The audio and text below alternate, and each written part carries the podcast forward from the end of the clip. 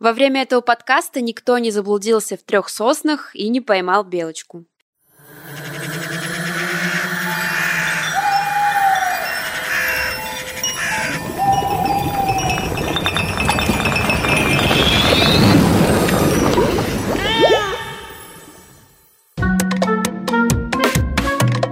Всем привет, меня зовут Вероника. А я Ваня.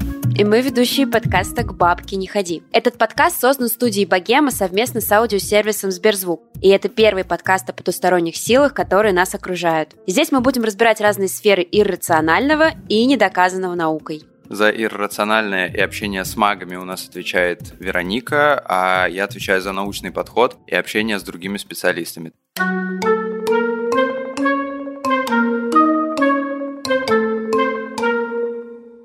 Сегодняшняя история особенная. Она случилась с нашим коллегой Митей Лебедевым, ведущим подкастов «Дневники Лоры Палны» и «Мрачные сказки». Да, и касается она духов, точнее одного конкретного, духа леса Лешего. Вы, кстати, также обязательно пишите нам и рассказывайте о том, что паранормального происходило с вами и вашей семьей. Кто-то из вас уже, мы знаем, отправил нам свои истории, это очень приятно. Ссылка на бот и почту в описании этого эпизода. А, в общем, это уже лет пять или шесть назад было. Нас позвали тогда друзья осенью по грибы. Совершенно нормальная история. Я не особо грибник, но тогда почему-то поехал. Позвали они нас в лес, который знают как свои пять пальцев и всю жизнь там живут. Это довольно важно, поэтому да. Поехали мы туда, остановили автомобиль у опушки, пошли в лес. Ходим, гуляем, собираем, все нормально, все спокойно, но Лес вроде как пустой, но почему-то рядом с нашей компанией постоянно трется какой-то мужик. Обычный совершенно мужичок такой, старый поношенный какой-то тулуп, кепка непонятная, очки какие-то чуть ли не покоцанные, борода клокастая такая невнятная, мелкая, жидкая. Ходит и ходит, тихонько так, спокойно, никого не трогает, даже не смотрит на нас. Но почему-то он все время рядом с нами прям постоянно, то ты его вот теряешь ненадолго, и бац, он тут. Выходишь на опушку, он там сидит, чай пьет из термоса. Заходишь в глушь, он там, значит, грибы подрезает, еще что-то. И постоянно на него вот так вот натыкались, как будто он нас преследует действительно. Ну, короче, пока история для меня звучит так, что какой-то батя или дед или какой-то пьяный мужик увязался просто, привязался в лесу и решил вот так вот по троллить. То есть э, в лесу пьяные мужики, они, ну, у них там какое-то сборище, что откуда пьяный мужик э, оказывается в пустом лесу, увязывается за какими-то людьми, это странно. Ну, ты была когда-нибудь на речке, когда там были рыбаки, как бы они вполне могут за тобой увязаться, там тоже лес, река, они за тобой увязываются, и лучше как бы, чтобы не увязывались, конечно, но бывает и такое. Нет, я согласна, что мистического, странного здесь мало, что какой-то мужик ходит, ну что ж. Странно, что он везде оказывался, куда бы они ни пришли. Странно, что он за ними следил. Может быть, у него были какие-то намерения. Может быть, он хотел что-то украсть, не знаю. Грибы, которые собрали. Ну да, чтобы самому не собирать, взял, пошел. Ну, а, с Лешем можно встретиться и даже не понять, что ты с ним встретился. Вот такое я знаю из мифологии. Но по сравнению с другими духами здесь что-то странное. Ну, давай так, напрямую тебя спрошу. Ты веришь в Леших? Вань. Ты же должна знать ответ, в смысле. Ну ладно, я знаю ответ. Я думаю, что мифы восточных славян, они не просто так существуют, и до сих не, пор... Не, мифы, да. Ну, это такая странная, то есть я, я не могу сказать, что это прямо все, короче, что это супер фигня какая-то, просто потому что я, ну, во-первых, я просто люблю как бы природу, леса и все такое, я очень много времени по возможности стараюсь проводить, я знаю, что в лесу бывают всякие страшные, не очень понятные штуки, например, когда ты спишь в палатке в лесу, тебе, конечно, когда там ветка хрустит, тебе кажется, что это, наверное, кто-то сейчас придет. Я сейчас здесь сижу, как бы такой весь с микрофоном, говорю, что нет, я не верю, но когда ты в палатке где-нибудь в лесу спишь в спальнике, ты думаешь, твою налево, вот лучше бы это был не какой-нибудь там не леший, не какой-нибудь дух предков, а то за всю мою душноту и сомнения вечные мне сейчас прилетит как следует. Слушай, Вань, ну в конце концов, если даже это не дух леса, не леший и не кикимора, кикимора, то вполне вероятно... Я вообще забыл, что такое Вполне вероятно, что это может быть медведь, и вообще-то это тоже очень страшно. Ну или волк, представляешь? Вполне вероятно. Ладно, да, спасибо. А теперь мои кошмары, к моим кошмарам дополнится еще и медведь, и волк, и все Ну остальное. прости, Вань, мне кажется, это было понятно. Так как выглядит леший? Расскажи мне, пожалуйста. Если загуглить описание лешего, да, то встречается куча всяких разных описаний, и я вот решил это как раз сделать, посмотрел в интернете, чтобы проверить, подходит ли одно из таких описаний к описанию Мити, который у нас есть. И тут получился прямо, ну, во-первых, есть прям идеальный на самом деле портрет и сходство. В общем, леший может быть как гигантом, так и карликом, так и вообще обычным с виду человеком. У лешего длинные седые, зеленые, иногда рыжие, растрепанные или зачесанные налево, почему-то налево именно волосы, и длинная седая, иногда зеленая борода. Иногда он вообще может быть лысым. Зеленая, наверное, из-за какой-нибудь тины, там, я не знаю, почему именно зеленый. Или он просто эту краску берет, которая... Почему тины? Ну, деревья. Ну или мох. Или мох, да, кстати. Да, Да. ну мох, ну мох, да, да, возможно, мох. Ладно, окей. И еще есть такое очень э, метафоричное сравнение. В общем, говорят, что его лицо часто белое, как береста. Понимаешь, как, как, как вообще звучит белое, как береста? Но он вобрал в себя все детали из леса. То есть руки у него в виде а, корней наверняка, ноги в виде веток, уши в виде, я не знаю, а, кувшинок. Хотя нет, это уже водяной, получается, не лишь. Да. Не, ну просто мне понравилось именно как бы метафорически, как бы, знаешь, бел- э, белое, как береста. Очень же классно звучит. Леший русский, короче. Россия, Россия. Нет, ладно. Кстати, а, я прочитала, что леший — это название хранителя леса именно у восточных славян. Но у любых народов, ну ладно, наверное, не у любых, например, у татар леший называется шурале. У чуваш тоже отдельное название. В общем, интересно, как этот а, образ, он э, через разные народы проходил. Мне кажется, это вообще во всех этих э, магических ваших ваших штуках, ну, довольно известно, ну, как бы, что явление одно и то же, а названия разные у разных народов. Еще часто бывает, что люди, которые тебе рассказывают про эти, про все штуки, они уверены, что то, что у них, то, что в их народе есть, это очень, как бы, такое эндемичное, только их народу свойственное, а на самом деле те или иные, в общем, итерации всяких таких явлений встречаются и у соседних, например, народов тоже. Ну, еще, я же хотел, я же не договорил про красивого лешего. Это глаза у него, представляешь, зеленые или неестественно бледные, или блестящие, или тусклые. Короче, очень много неопределенности. Ага, понятно. И они могут быть или выпуклыми, или, например, правый глаз может быть неподвижен и при этом больше левого. Тоже почему именно правый неизвестно, но вот так вот как бы сказано. Еще глаза могут быть больше человеческих, как бы оба, например. Или могут быть неподвижные глаза и никогда не моргают. Вот если такое увидеть, мне кажется, можно прям конкретно ну, из леса выбежать. У лешего могут отсутствовать брови или ресницы, потому что он неудачно сходил на к бровисту. Можно заканчивать, я больше лучше не схожу. Иногда у него могут быть э, еще кустистые брови. Это значит, что он просто давно не был у бровиста. И иногда он может быть хромым. И часто еще говорят о том, что у лешего может быть такая заостренная вверх голова. То есть он такой немножко высокомерный, надменный чел. Еще, опять же, про конкретику, да, потому что очень много неконкретного, но вот конкретное, например, это то, что леший, когда сидит, он закидывает левую ногу на правую, а не наоборот. Вот я, например, правую на левую закидываю. А ты? Я, я по-разному. Ну, и так, и так. Ну, я, значит, как леший, только наоборот. Это как, Вань? Извини.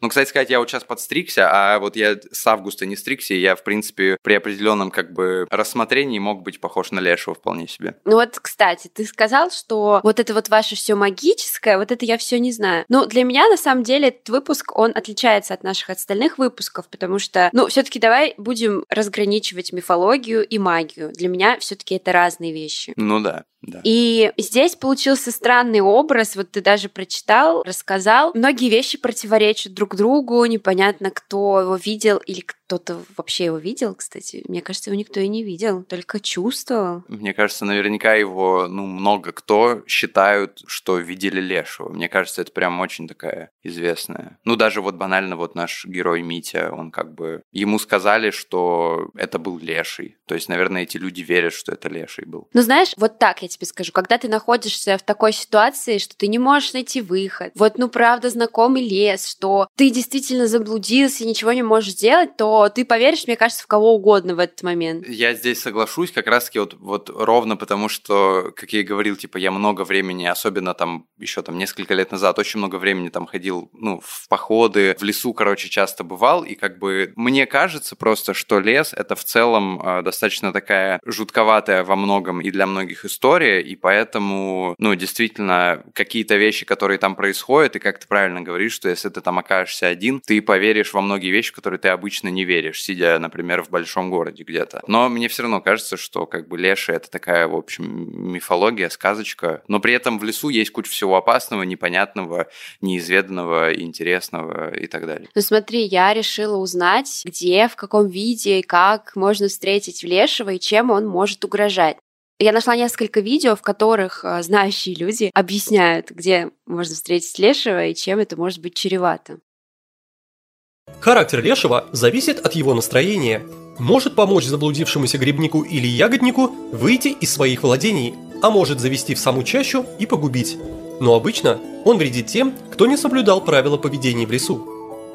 Неприятности от лешего ждут в лесу тех, кто идет туда без благословения, охранных амулетов и не спрашивает разрешения у лесовика на охоту, а также на сбор ягод или грибов. Также нельзя было кричать в лесу, откликаясь на эхо, свистеть и всячески шуметь. Лесовик способен устраивать опасные природные явления вплоть до ураганов. Валящие деревья и срывающие крыши ураганные ветра в некоторых регионах связывали с шумными свадьбами леших, которые они справляют летом. Хозяин леса может менять облик по своему желанию, поэтому сложно сказать, каково его истинное обличие. Часто леший предстает в виде родственника, соседа или знакомого. Причем обман бывает раскрывается лишь по приходу домой, когда выясняется, что встреченный им в это время был в совершенно другом месте.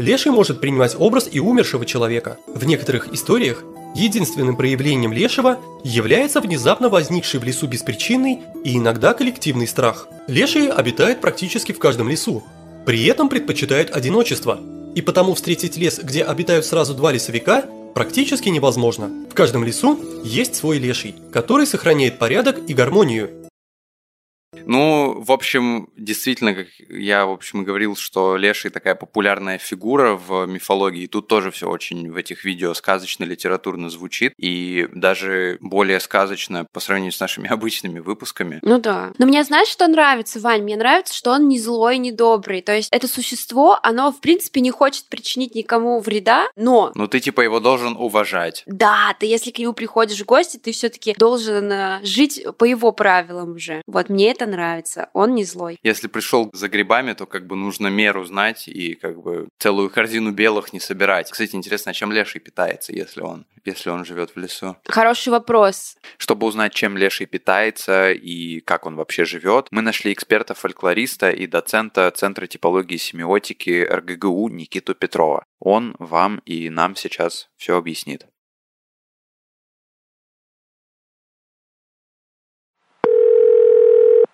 есть есть некоторое представление о том, что на воздвижение, да, воздвижение, это такой праздник осенний, лешие начинают гулять, гудеть э, и ходить по лесу. И если человек придет в это время лес, в лес, то это означает, что он может потревожить лишачиху либо лешего, или попасть на э, свадьбу этих самых леших. И если это женский облик, то некоторые рассказывали, как от них убегает или мимо них проносится женщина, которая такая вся дикая или голая, который закидывает груди э, на спину и иногда завязывает их узлом. Это, получается, прибежал лишачиха. В случае, если это был просто леший, то его главная функция была каким-то образом сделать так, чтобы путник заблудился. Вот вы идете по лесу, долгое время собираете грибы, ягоды, и вдруг в какой-то момент идете по тропинке и оказываетесь в непонятном месте. То ли на болоте, то ли где-то еще. Вот, это означает, что леший вас завел, или вы вступили на дорожку этого самого лешего. Вот, тогда необходимо было сделать какие-то, ну, движения и э, действия, которые не были характерны для обычного поведения. То есть, в частности, переодеть одежду на другую сторону, либо, например, снять крест и повернуть этот крест на спину, либо иногда даже сказать бранные слова, потому что матерная брань – это стандартная защита от лешего. И тогда, в общем, как будто бы он отпускает, да, и вы выходите из этого конкретного леса. Любопытно, что в образе лешего э, вступает в дело так называемая обратная перспектива, как на иконах. То есть вдалеке он кажется огромным, а когда подходит ближе, то оказывается совсем маленьким. Иногда он сливался практически со всем пространством леса. Это могло быть огромное дерево, которое вас цепляло за руки, за ноги, и при этом облик лешего, он как бы будто бы не был антропоморфным. Но опять же, есть любопытные истории, когда э, леший встречается в лесу в виде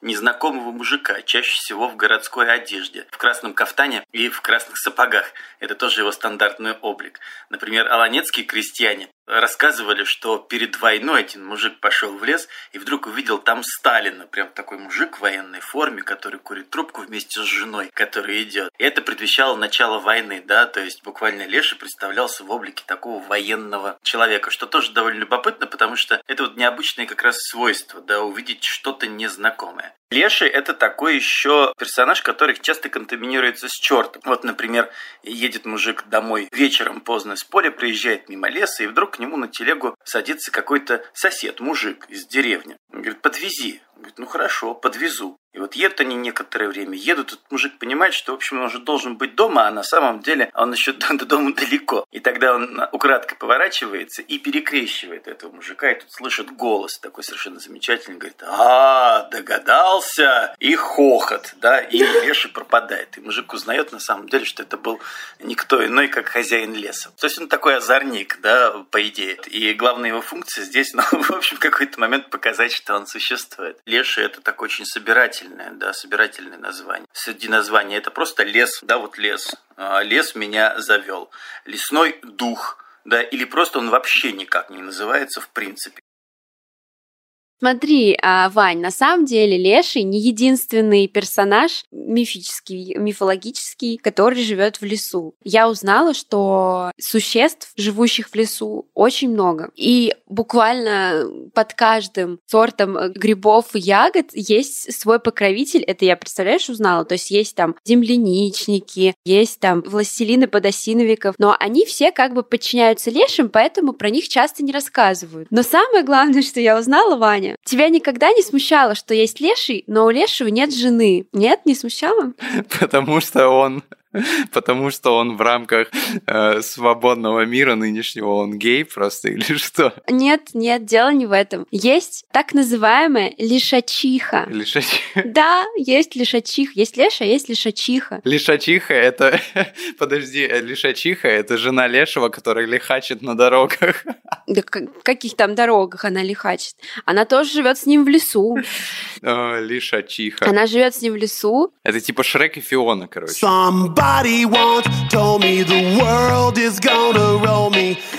Ну, типа того, кстати, похоже все эти истории так или иначе связаны с э, теми людьми, которые потерялись в лесу, но при этом мне кажется, что как бы, чтобы потеряться, леший не нужен. Это просто красивое оправдание. Мне кажется, можно потеряться просто потому, что, ну, ты, ты там невнимательным был, например, пока в лесу. Ну, короче, ты знаешь, ты же наверняка тоже как бы, ну, терялась и знаешь, как это бывает. Да, конечно.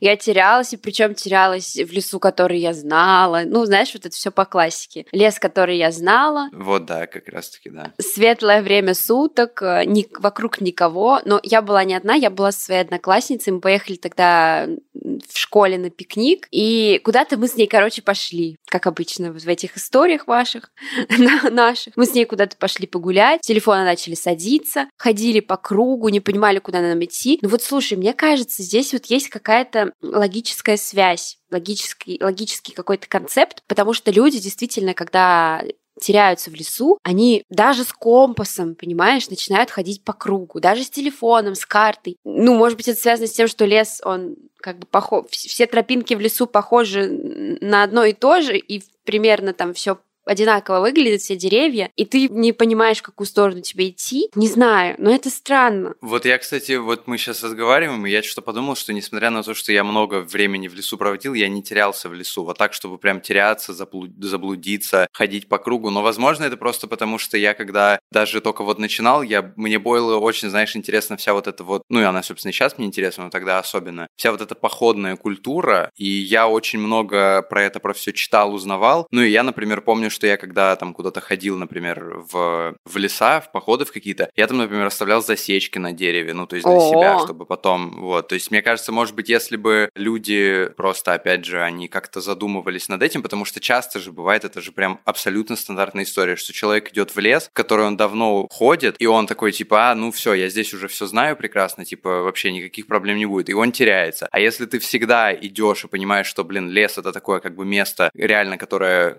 лес ошибок не прощает, то ты, то ты, в общем, начинаешь так или иначе ну, думать над своей какой-то безопасностью и над тем, чтобы вернуться, даже если ты знаешь леса. Ну или там банально, например, компас, если, типа, зачем компас, если можно, например, карту скачать и распечатать, например. Но я не думаю, что люди, когда они идут за грибами, они печатают карту, типа, зачем, мы же все знаем. Ну вот потом так, собственно, и происходит. Ну да, а тут уже и закат, и темнота, и начинается паника, и мы начинаем ходить по кругу и винить лешего. Да, и да, и мне кажется, что здесь как раз-таки в истории Мити нет никакого лешего, и это тоже просто потому, что, как Митя рассказывал, просто они заблудились, хотя они кучу раз были в этом лесу. Как бы никакого лешего, просто, просто так получилось подруга матери, она такая веселуха хохотушка, она говорит, слушайте, а что же вы за нами ходите все время, наши грибы собираете? Он так смотрит на нее и говорит, ваши грибы? Серьезно ваши? Вы их, может быть, поливали? Ну так, ну, ну и поливали тоже, ладно, ну давайте, не, не надо наши грибы больше собирать. Он посмотрел, вроде так хмыкнул в ответ и пропал. Ну, то есть он ушел куда-то, естественно, но все, растворился. И больше его никто не видел. Ну все, час еще походили. Через какое-то время муж, соответственно, вот этой маминой подруги, он говорит, так, ладно, давайте сворачиваться. Через пару часов уже темнеть начнет, да и грибов мы раздобыли уже, будь здоров, сколько. Тем более здесь до опушки, где мы машину оставили, здесь должно быть минут 40. Через час достали компас. Через два часа действительно стемнел. Через четыре часа сел телефон первый, а еще через час сели все остальные. И, соответственно, найтись вообще было невозможно, ни фонариков, ничего. Никто ничего с собой просто не брал, никаких таких вещей. И в результате это все блуждалось. Все это время просто ходили по лесу. Слушай, я не знаю, леший это или баба Яга, но вот мне от этой истории становится страшно, потому что заблудиться в лесу ночью — это страшно. Если у тебя есть компас, и ты не можешь найти путь, это страшно. А если вокруг тебя ходит еще и мужик какой-то непонятный, то это страшно вдвойне просто. Ну и ты думаешь, что все-таки здесь есть какая-то магическая, мифологическая штучка? Слушай, давай так. Может быть, если не магическое, не мифологическое, если это не какое-то существо, то в любом случае я, ну как ты понимаешь, верю, что лес существует по определенным законам, что это целая система, состоящая из множества всяких животных и растений. И действительно, человек неподготовленный, человек, который отнесся к походу в лес, ну так знаешь, ну сходить и, и вернуться, набрать грибов, вернуться назад, карту не взяв, там это не взяв, предварительно не продумав, возможно, маршрут, не следя за таймингом. Ну, это такое себе. Наверное, стоит тут быть собранней, что ли. Готовиться к этому походу, брать с собой все необходимое, даже, может быть, какую-то воду на всякий случай, если такое случится. Но закон тут какой-то есть. Ну, это как раз-таки научный. Закон леса. Научный подход как раз-таки у тебя сейчас. Ты резко перешла на мою сторону. Ну да, научный подход, но, блин, это все равно страшно. Ну да, но на самом деле вообще ничего нового с тем, что люди теряются, опять же, в знакомом лесу, э, нету, потому что, ну вот, э, согласно данным, все мы знаем э, Лизу Алерт, поисково-спасательное общество, которое, в общем, занимается поиском пропавших в лесу людей, ну и не только в лесу. Э, число потерявшихся в 2018 году превысило полторы тысячи, и с начала 2019 года их было уже 2700. При этом каждый седьмой потерявшийся погиб или не был найден, и это при том, что есть современный мир, и Лиза Алерт, они используют там дроны, рации, как бы координацию между собой. То есть, ну, это действительно как бы серьезный подход, но все равно не могут многих людей найти. Это как бы достаточно известная история. Вы наверняка видели этот вот пропал человек, э, такая где-нибудь, например, на столбе там может висеть или на остановке, типа оранжево-белое такое объявление, вот пропал человек, да. Угу. Поэтому мне, в общем, показалось логичным узнать у эксперта из объединения добровольных спасателей «Экстремум», это такая санкт-петербургская общественная организация, у Валерии Верховодько о том вообще, почему люди так часто теряются в лесах и что нужно делать, чтобы этого избежать.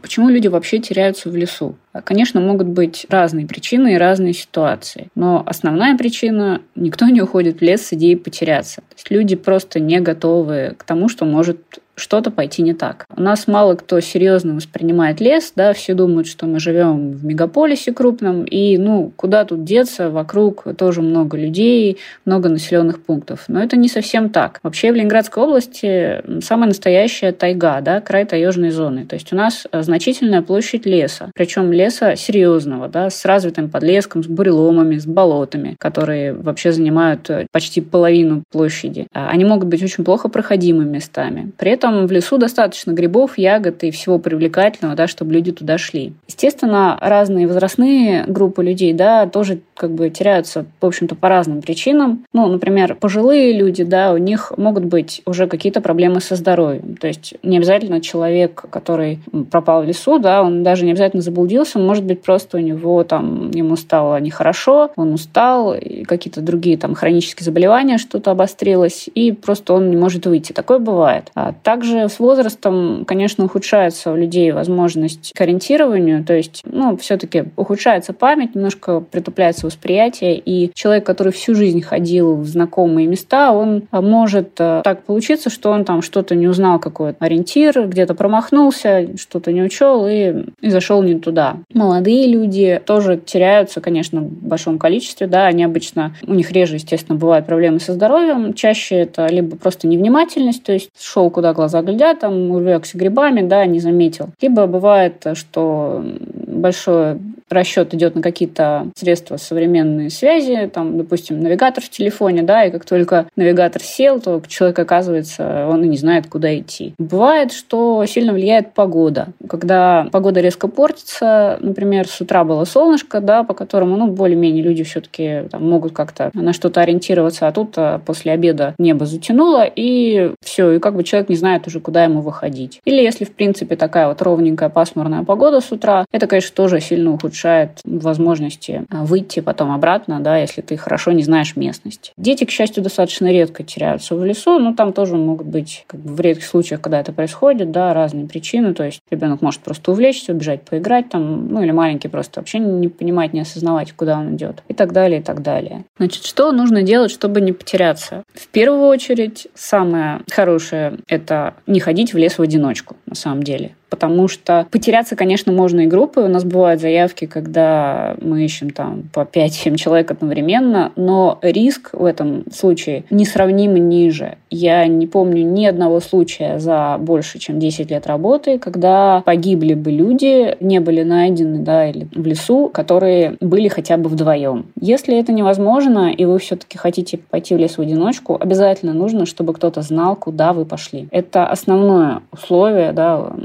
успешных спас-работ в случае чего, если что-то там с вами произошло. Если даже вы сами не сможете позвать на помощь по какой-то причине, например, у вас там разрядился, промок телефон, что-то еще случилось, то, по крайней мере, кто-то знает, куда вы пошли и где начинать вас искать. То есть самая плохая для спасателей и потерявшейся ситуация – это когда человек ушел в лес неизвестно куда. Еще, конечно, очень важно, наверное, основное тоже в современном мире – это обязательно брать с собой средства связи, то есть заряженный телефон. Э, у нас, к сожалению, до сих пор еще бывает, что вот особенно там пожилые сильно люди, они как-то экономят, боятся потерять, да, там дорогой аппарат. Обязательно нужно брать с собой телефон, обязательно нужно его зарядить с утра, то есть разрядившийся телефон тоже вам вообще ничем не поможет. Если есть возможность, умейте пользоваться. Конечно, нужно и хорошо взять с собой там какую-то батарейку дополнительную, пауэрбанк. Хорошо, конечно, иметь с собой средства навигации, но надо уметь ими пользоваться. То есть, если у вас есть компас, обязательно убедитесь, что вы понимаете, какая сторона стрелки указывает на север.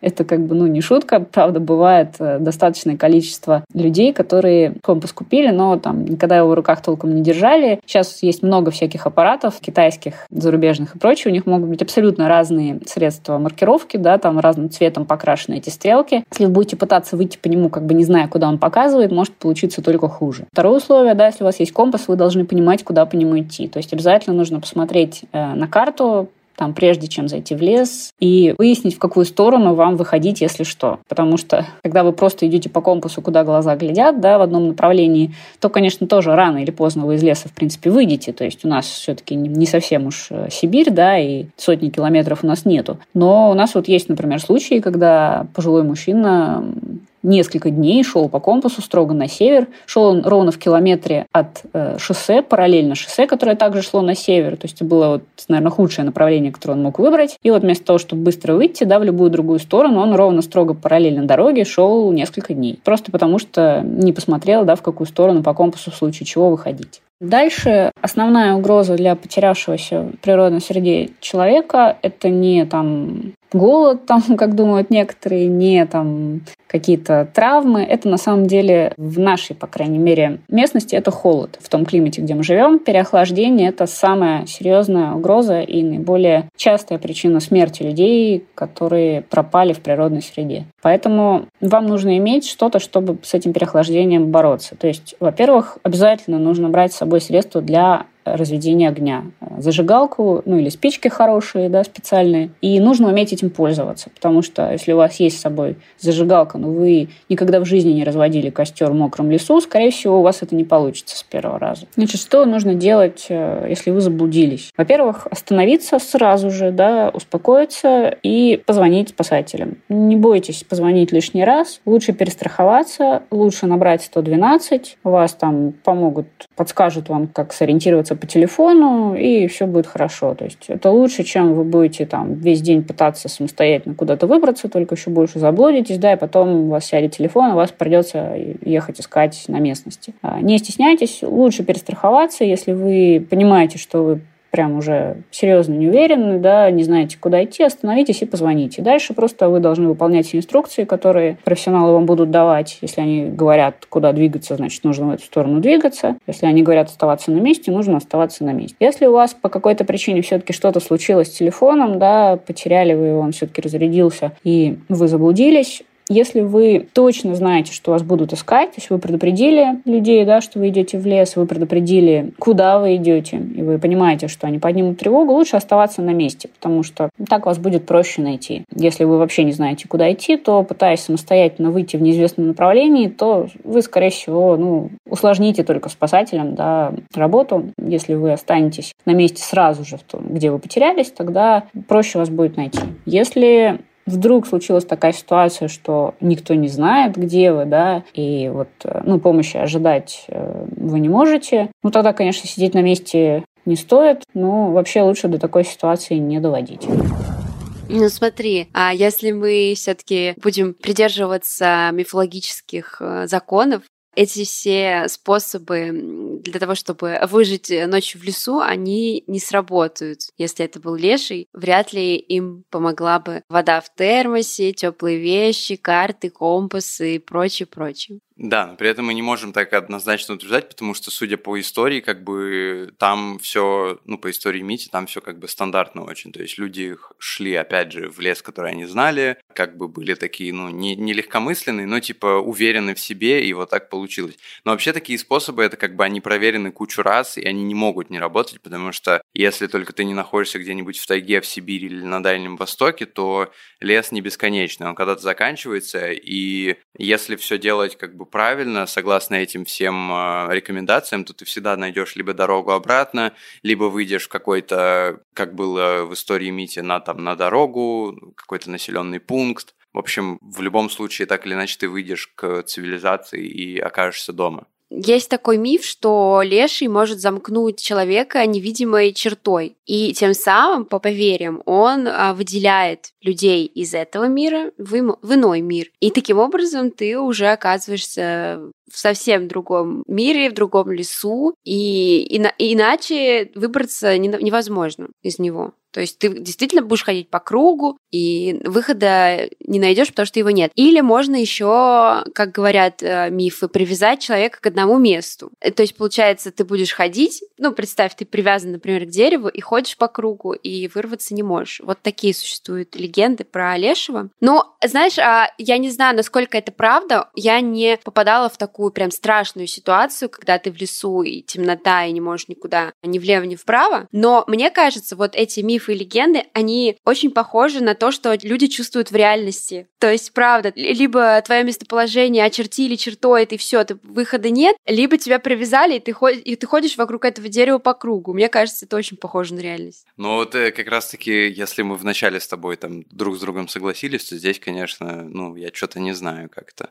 Мне кажется, что очень, ну, это какая-то... Это, в общем, что-то среднее между этим, как там, Хроники Нарнии. Нет, там не было леса, да, или было? Короче, это и еще этот гости из будущего, короче, когда там они в озеро нырнули, э, вышли из озера и вынырнули из озера и оказались там в 41-м или каком там году угу, во время да-да-да. Великой Отечественной войны. Попаданцы, так называемые да, любимые что, наши попаданцы. Что-то на это вот похоже, мне кажется. Ну да. Вот, ну что, как бы можно там за, за одному месту привязать человека, ну фиг его знает, что-то я не очень в это Смотри, в любом случае, я хочу, если я пойду за грибами в следующем сезоне, я хочу все-таки быть уверенной в том, что Леший разрешил мне прийти и собрать грибы и ягоды. Я не хочу ни в коем случае блуждать, и мне, как человеку, который, в принципе, любит лес и любит прогулки по лесу, интересно было узнать, как же спастись вот от гнева лешего, как же его не злить и как же прийти в лес, чувствовать себя комфортно и собрать все, что хочешь, и, и при этом не попасться на проделки лешего и его жены лешачихи. Смотри, эксперты, а, шаманы, ведьмы и ведуны говорят о том, что все-таки, когда ты заходишь в лес, ты должен спросить разрешение. А, тем более, если ты там делаешь какие-то магические штуки, собираешь а, корешки для амулета или а, собираешь травы для зелья. Ты понимаешь, да, что лес... Да, то, то, что, то, что мы, да, то, что мы как бы, как всегда известно, делаем, я вот каждый день, в принципе. Да.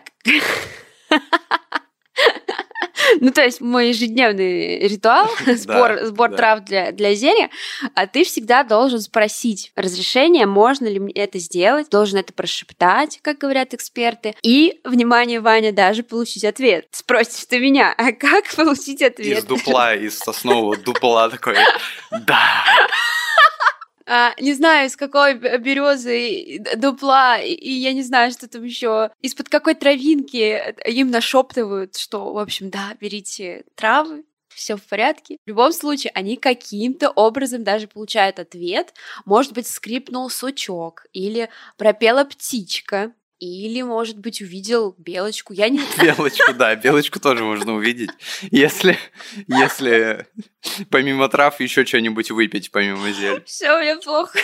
А самое интересное, что если вдруг кто-то захочет, друзья, я не советую вам это делать, но если вдруг кто-то захочет, я вам скажу, что убить лешего невозможно. Его можно лишь отпугнуть. Не По старайтесь. поверьям, не старайтесь. Его можно по поверьям отпугнуть железом, а особенно они боятся меди. А вот пишут, что если выстрелить в лешего медной пулей, то он исчезнет, и какое-то время на глаза показываться не будет. И как раз а, как освободиться от его магии, очень многие пишут, что вот если, как в случае у Мити, людей было много, была компания, то компании рекомендуют поменяться одеждой между собой, а если ты один в лесу, то достаточно надеть свою одежду наизнанку. Таким образом, ты запутаешь лешего, и он перестанет тебя водить, в общем, по этому лесу, перестанет тебя тоже путать и отпустит. Вот, такие дела, Вань. Я еще нашел информацию о том, что можно начать материться, и тогда леший уйдет. А, ну тогда кто угодно уйдет, возможно. Зная меня, зна- зная меня, да, он бы даже не появился.